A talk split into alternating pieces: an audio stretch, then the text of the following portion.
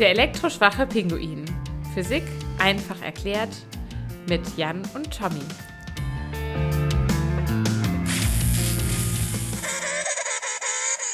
Herzlich willkommen zum elektroschwachen Pinguin.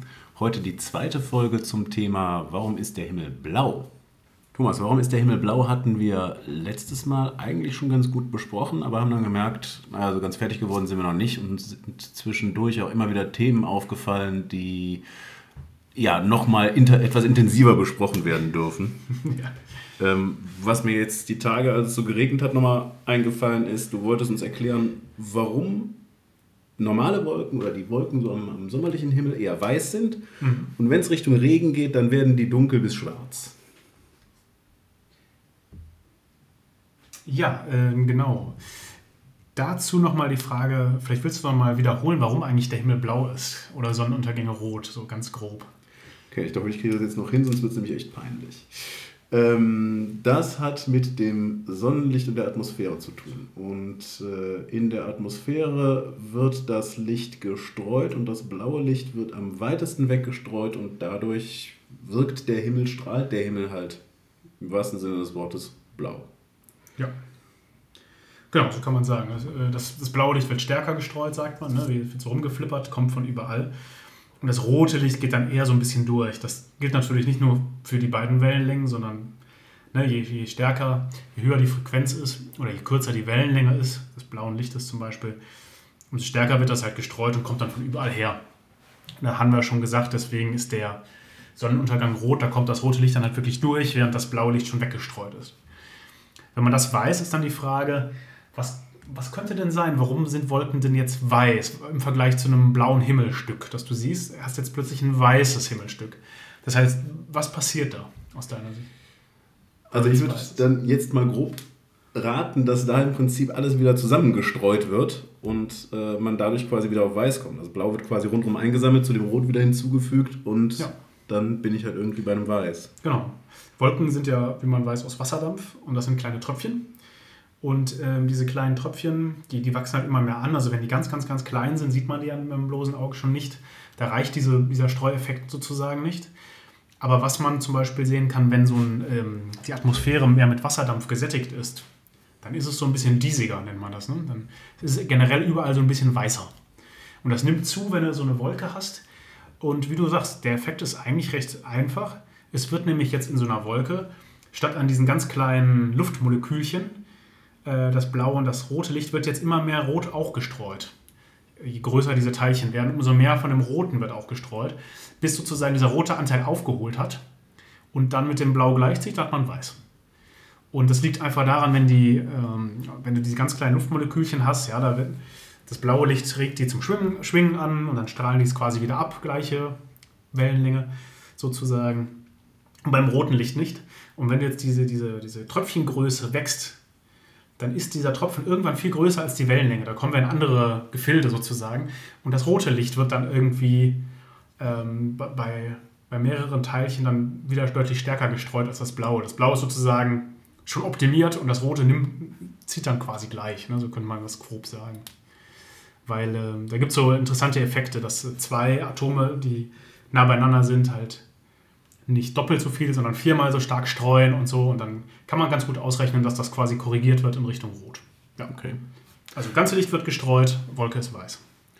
Und was passiert dann oder was läuft falsch, wenn die Wolken so dick sind, dass sie Regenwolken werden und gleich abregnen wollen? Warum wird denn das dann schwarz oder dunkel? Kommt dann einfach gar kein Licht mehr durch, weil es weggestreut wird? Oder? Ja, ganz einfach, ja. Hast du gut gesagt. Warum sind die so dick? Ne? Also die Regenwolken sind oft sehr hoch die sehen von oben weiß aus. Wenn du mit dem Flugzeug über eine Regenfront fliegst, nicht durch, sondern drüber bist, dann wird an diesen Wolken auch ganz normal das Licht reflektiert und sehen die weiß aus. Von unten gibt es jetzt, ja, im Prinzip gibt es zwei Effekte. Du, äh, es ist tatsächlich auch dunkler, es wird einfach äh, gegen die Sonne quasi abgeschirmt, das macht es schon dunkel. Aber diese Wolken leuchten halt auch nicht, weil, die, weil da so viel Wasserdampf ist, dass sozusagen das Licht geschluckt wird. Das heißt, wenn ich eine schwarze Wolke gucke, dann gucke ich eigentlich in den Schatten von der Wolke. Sozusagen, ja, genau. Das ist der Effekt. Das ist wie bei einem See, also bei, bei einem großen flüssigen Wasserbehältnis. Wenn du tauchst, dann wird das Licht halt immer mehr absorbiert und absorbiert und es wird quasi dunkler. Da ändert sich prinzipiell auch ein bisschen die Wellenlänge irgendwie, weil einige leichter absorbiert werden als andere. Spielt jetzt aber für so eine Regenwolke keine große Rolle. Die sieht einfach dunkler aus im Vergleich zum Rest. Und das war's. Okay, verstanden. Ähm, andere Sache, die du bei der letzten Folge gesagt hast, war, dass man am Himmelblau auch festlegen oder, oder irgendwie erklären kann, dass die Erde ja eine Kugel ist oder mhm. Weltraumkartoffel, wie ich eben schon mal gesagt habe bei der Vorbereitung. ja, genau. Ja, Weltraumkartoffel, das natürlich keine perfekte Kugel ist. Ne? Man nennt das oft ein abgeflachtes Rotationsellipsoid, weil die durch die ähm, Drehung der Erde sozusagen, ne, wie beim Schreibtischstuhl, wo du dich drehst und das nach außen gezogen, äh, wird das quasi Erde so ein bisschen abgeflacht. Ne? Ist wie so ein, so ein Ei, ein bisschen in die Richtung. Ähm, und natürlich mit mit verschiedenen äh, Ozeanbecken und sowas ist das auch nicht perfekt, ein Ellipsoid. Ne? Aber gut. Also Kugel ist klar, was wir damit meinen, im Vergleich zu einer Scheibe zum Beispiel. Ähm, und da muss man sich einfach andersrum überlegen, was ist denn, wenn du eine Scheibe hast? Dann die Sonnenstrahlen, die jetzt ankommen, die kommen ja sozusagen von der Sonne parallel. Ja, also da, wo du jetzt gerade sitzt, einen Meter von mir entfernt oder so, da kommt natürlich der Sonnenstrahl aus einem ganz kleinen bisschen anderen Winkel. Aber die Sonne ist so weit entfernt, dass man das im Prinzip völlig vernachlässigen kann. Selbst, selbst 100 Kilometer entfernt kommen die im Prinzip parallel an. Und das heißt, überall ist es gleich blau. Und jetzt am Abend geht die Sonne runter durch die Atmosphäre, wird das Sonnenlicht rot, hat mir schon erklärt. Und jetzt muss man vorstellen, wie ist das denn bei einer Scheibe, wenn die Sonne da, äh, da irgendwie rumgeht? Es ist ja immer, ich glaube, das sind auch Flacherdler irgendwie dafür, dass es immer in gewissen Teilen der Erde ist es ja Tag und in anderen Nacht dann gleichzeitig. Das heißt, du musst so eine Sonne haben, die irgendwie über die Oberfläche wandert. Ja, und äh, das heißt, die muss relativ nah an der Oberfläche sein. Sonst wären ja einige, wenn die ganz weit weg ist, wäre die ganze Zeit Tag oder für alle Nacht. Ja? Das heißt, die wandert also nah an der Oberfläche rum. Und das hieße wiederum, nah an dem Standpunkt, wo du bist, ist das Licht dann äh, weiß zum Beispiel. Und dann würde die aber, äh, je nach Position, wo du dich auf der Erdoberfläche befindest, würde die Sonne mal rot oder blauer oder so aussehen. Ja? Okay. Also es funktioniert halt mit dem Sonnenuntergang auch irgendwie nicht so richtig. Dann muss die ja ganz schräg kommen, aber naja, irgendwie passt das halt nicht. Wenn du es dir genau überlegst und jetzt in diese Flacherde, die ich gar nicht jetzt länger diskutieren möchte, weil die, da gibt es dann noch eine Million anderer Gründe, die dagegen sprechen, aber wenn du, wenn du da versuchst zu erklären, wie das alles funktioniert mit den verschiedenen Tages- und Nachtzyklen und Sonnenuntergang, dann kommst du in die Bredouille. Das funktioniert irgendwie nicht mehr. Aber da machen sich wahrscheinlich Flacherdler keine großen Gedanken zu, schätze ich mal. Bezweifle ich auch. Ähm, okay, ähm, dann hatten wir noch das Thema andere Planeten auf dem Schirm. Auf anderen Planeten mit anderen Atmosphären, da ist der Himmel dann wahrscheinlich nicht blau. Ähm, ja, prinzipiell schon. Ne? Also die, äh, wenn du jetzt von einem Exoplaneten ausgehst, der irgendwo in der Galaxie oder einer anderen Galaxie ist, da funktionieren natürlich, soweit wir wissen, die gleichen physikalischen Effekte. Und wenn du dann ähnliche Bedingungen hast wie hier, eine ähnlich dicke Atmosphäre und so weiter, ähnliche Sonnentyp, es gibt ja auch ähm, verschiedene Arten, kommen wir vielleicht mal irgendwann zu, die unterschiedliche Frequenzen aussenden, etwas bläulicher, etwas rötlicher. Äh, aber angenommen, es ist die gleichen, sind die gleichen Bedingungen, sieht der Himmel natürlich gleich aus. Jetzt ist die Frage, was passiert dann zum Beispiel, wenn der Himmel sehr dick ist, ne, dann kommt er vielleicht rot eher durch, blau wird weggestreut und ähnliche Sachen. Und es gibt auch noch ganz andere Effekte. Ne? Also die, äh, zum Beispiel der Himmel auf dem Mars. Ähm, die Atmosphäre ist sehr dünn. Und es gibt oft so, so Art Sandstürme. Die sind nicht so ganz wie hier ein Sandsturm, sondern es ist mehr Staub längerfristig in der Luft. Und da kann es tatsächlich passieren, dass du einen blauen Sonnenuntergang bei einer roten sonstigen Himmel hast. Okay, also genau umgekehrt wie bei uns. Ja. Und und das liegt einfach nicht an dem gleichen Effekt, den wir besprochen haben. Da kehrt sich jetzt nichts Physikalisches um oder so, sondern es ist einfach so, dass in Richtung Sonne halt noch relativ viel Blau zu sehen ist, weil, weil du direkt da hinguckst, weißes Licht sozusagen im Vergleich zu dieser etwas schwächeren Atmosphäre außenrum, die du, äh, wo halt ganz viel Staubteilchen, rote Staubteilchen in der Luft sind. Und die reflektieren einfach das Licht. Also du siehst wirklich quasi rote, rote Farbe in der Luft, übertrieben gesagt. Ja. Okay. Also sowas gibt es auch. Und äh, es gibt auch andere ähm, Atmosphären. Interessant finde ich eigentlich, ähm, kennst ja vielleicht die Venus. Mhm. Ne, äh, etwas ähm, näher bei der Sonne, also zweitnächster Planet nach dem Merkur. Etwas unwirtlich. Etwas unwirtlich. Schwefelsäuredämpfe. hohe Drücke, ähm, 400 Grad an der Oberfläche Celsius. Kein so schöner Ort. Ähm, wobei es in so einem, ich weiß gar nicht, in ein paar Kilometern Höhe ist es eigentlich 20 Grad und der Luftdruck ist gut. Naja, Ja. Hast du nur Schwefelsäuredämpfe, äh, aber sonst äh, ganz angenehm. Nee, ähm, da ist das Interessante, die Atmosphäre ist recht dick und das Licht ist relativ schwach, also es ist dunkel. Und man ist sich gar nicht so sicher, ähm, manchmal auch auf dem Mars noch nicht mal, was würde ein Mensch eigentlich genau an Farben sehen. Denn es geht nicht nur um das, was das Spektrometer misst, also was du genau an Wellenlängen hast und dann sagst du, okay, es ist jetzt hier so viel Rotanteil, dann wird der Mensch das so sehen. Es kommt auch darauf an, wie ähm, hell das Ganze ist. Unsere Farbrezeptoren sind halt ein bisschen unterschiedlich, sensitiv und du siehst halt einige Farben besser bei Dunkelheit. Da gibt es Diskussionen über, äh, über die Farbe der Atmosphäre.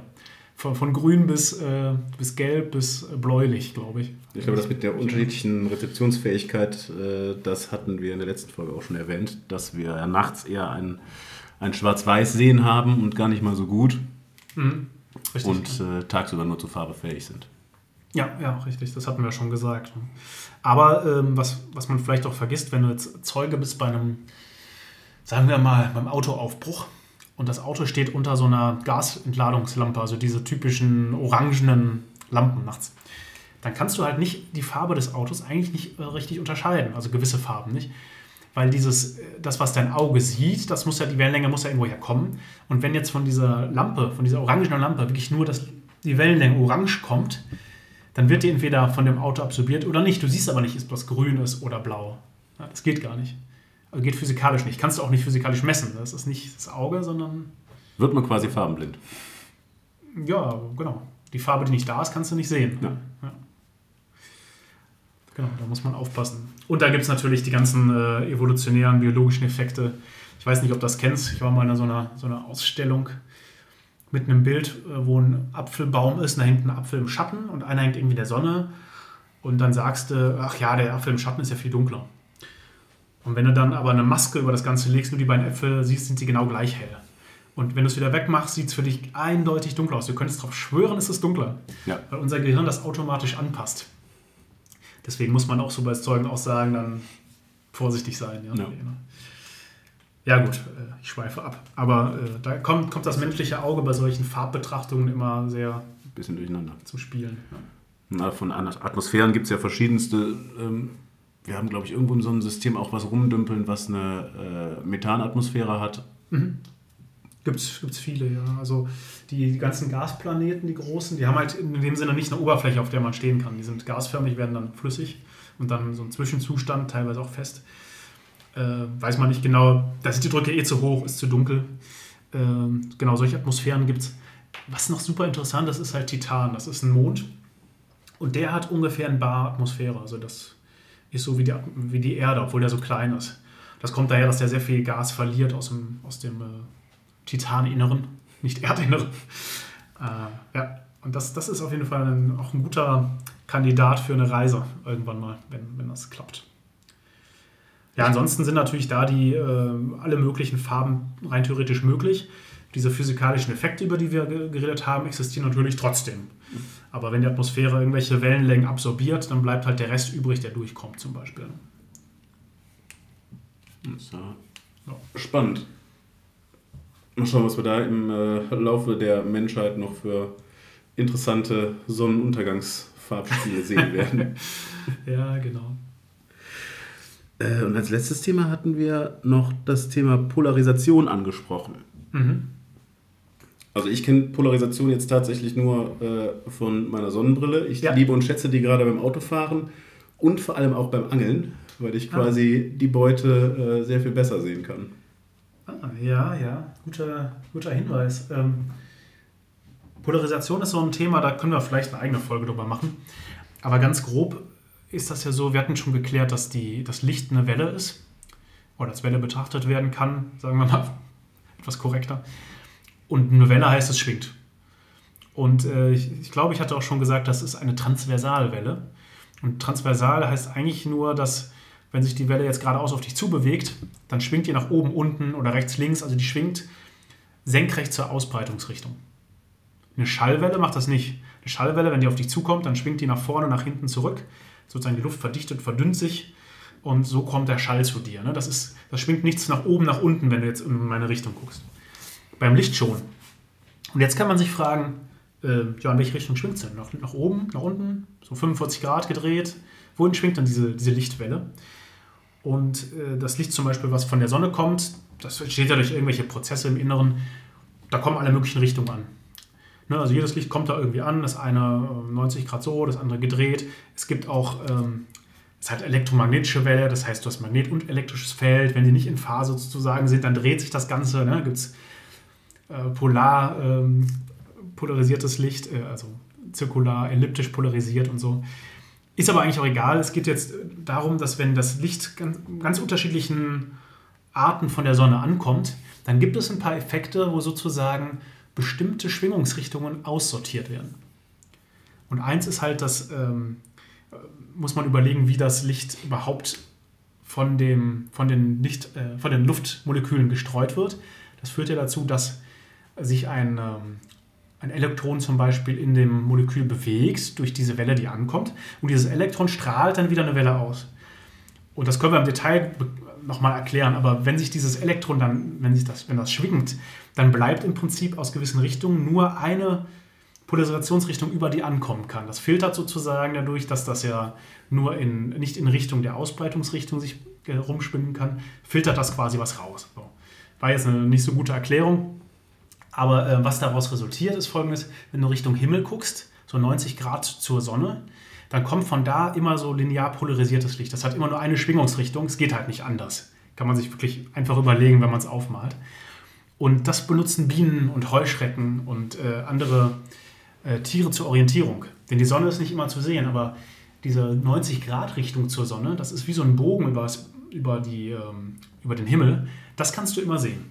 Okay. Und daran können die sich ganz gut orientieren. Das wusste ich nicht. Das ist neu.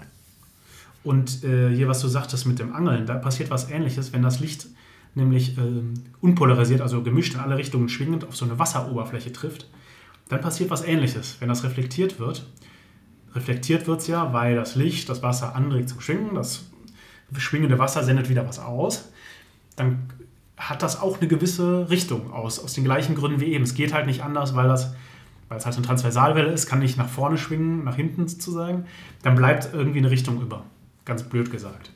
Und das führt dann dazu, wenn du dann eine Polarisationsbrille aufsetzt, dann filterst du gewisse Sachen raus und dann hast du da ähm, einen besseren Kontrast einfach, weil gewisse Intensitäten fehlen. Du siehst halt, die, die Polarisationsbrille filtert dann sozusagen, äh, kannst du dir vorstellen, Polarisationsbrille und dann kommen halt nur diese Wellen durch, äh, nicht wie ein Gitter, Entschuldigung, wie, ein, ähm, wie Stäbe. Gitter wäre ja, wäre ja äh, in beide Richtungen quasi durchgeschrieben. Also so, so, wie nennt man das denn, wie so ein Zaun. Und da kommen halt nur die Schwingungen durch, die auch wirklich von oben nach unten schwingen. Und die, die seitlich schwingen, die werden quasi abgefangen. Und so, dann filtert die halt gewisse äh, Sachen raus. Ja, das, so, so ähnlich habe ich mir das auch schon vorgestellt. Ähm, ich habe ja manchmal auch so meinen, meinen kindlichen Forscherdrang noch in mir und manchmal möchte der raus. Und deswegen habe ich irgendwann mal diese Polarisationsbrille genommen und äh, habe die einfach mal 90 Grad verdreht. Dann kann ich die logischerweise nicht mehr tragen, aber ähm, der Effekt ist dann halt einfach weg. Mhm. Tatsächlich. Du kannst auch zwei ähm, Brillen mal hintereinander halten. Passiert nichts. Wenn du die hintereinander stapelst quasi, dann hast du halt vorne diesen Zaun, also diese Beschränkung, wo nur eine schwingende Welle durchkommt und dahinter das gleiche. Gut. Aber wenn du die jetzt um 90 Grad drehst, die hintere, dann wird das Bild schwarz. Denn dann kommt ja durch die vordere Brille, kommt ja nur das hoch-runterschwingende. Und wenn du dahinter gedreht hast, 90 Grad, dann wurde da ja nur seitlich schwingendes durchkommen. Das ist aber schon im vorderen Schritt rausgefiltert worden. Und es gibt halt dann kein Licht, das hoch und runter schwingt und dann direkt wieder seitlich. Kommt nichts mehr an, dann wird es dunkel.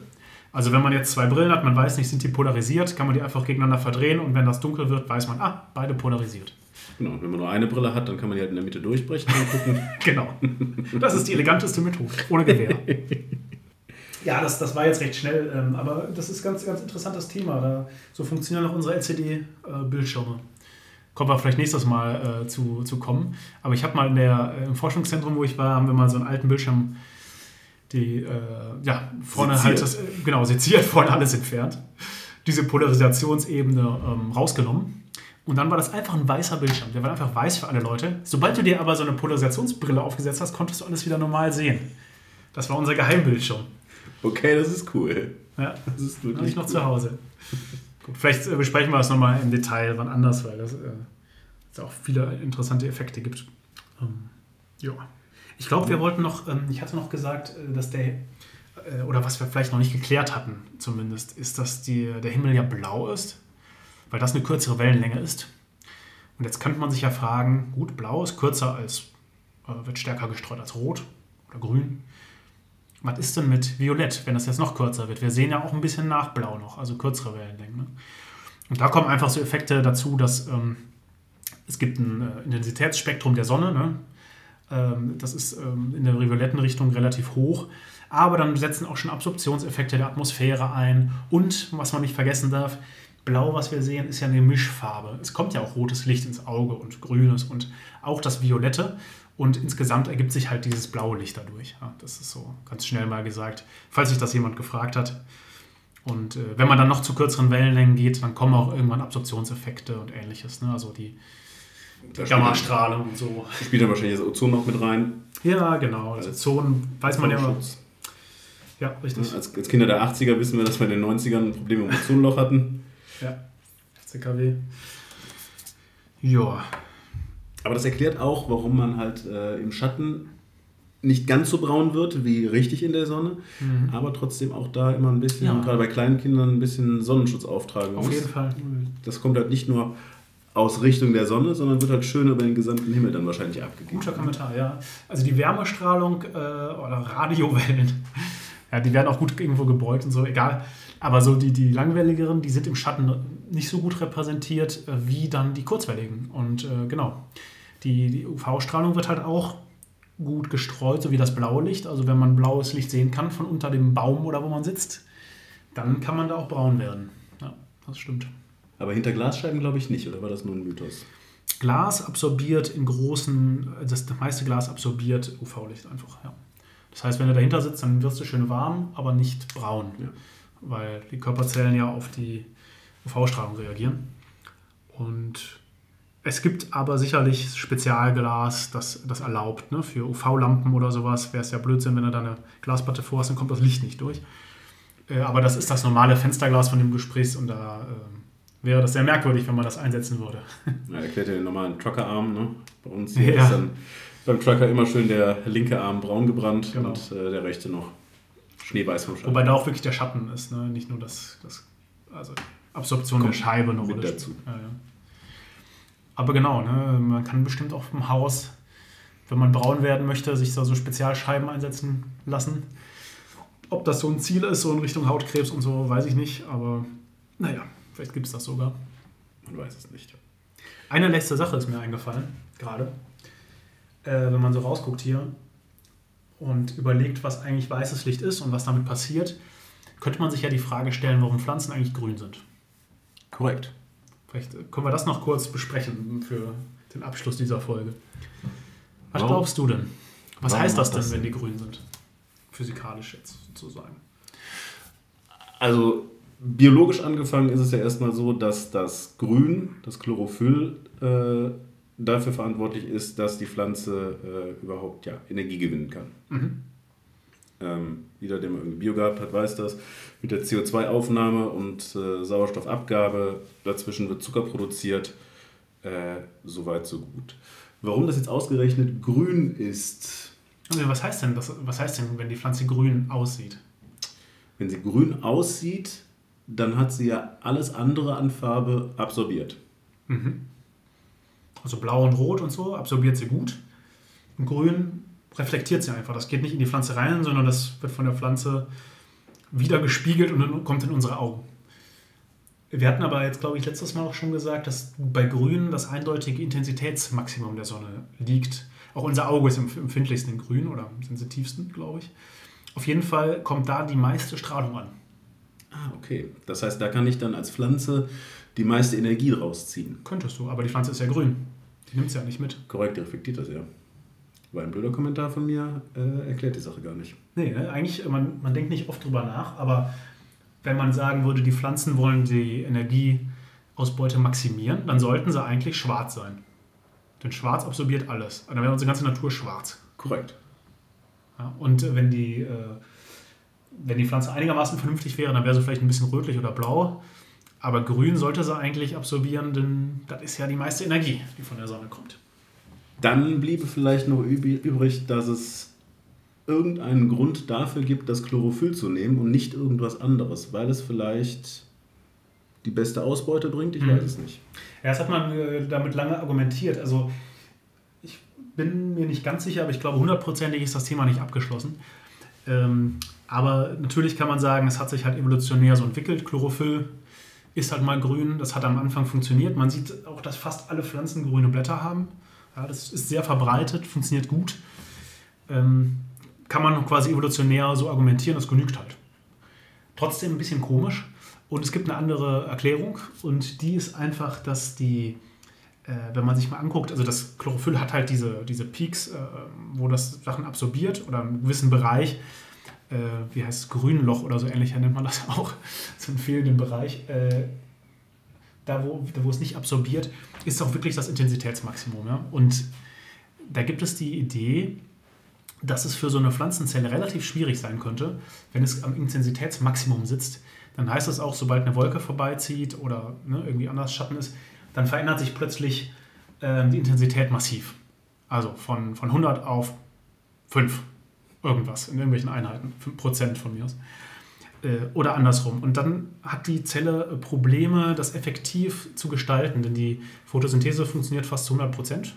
Also jedes Photon, was ankommt, wird quasi benutzt, was absorbiert wird. Ähm, und durch diese Schwankungen, die man normalerweise hat auf der Erde, wird das halt sehr schwierig für die Pflanze mit so hohen Intensitätsschwankungen umzugehen.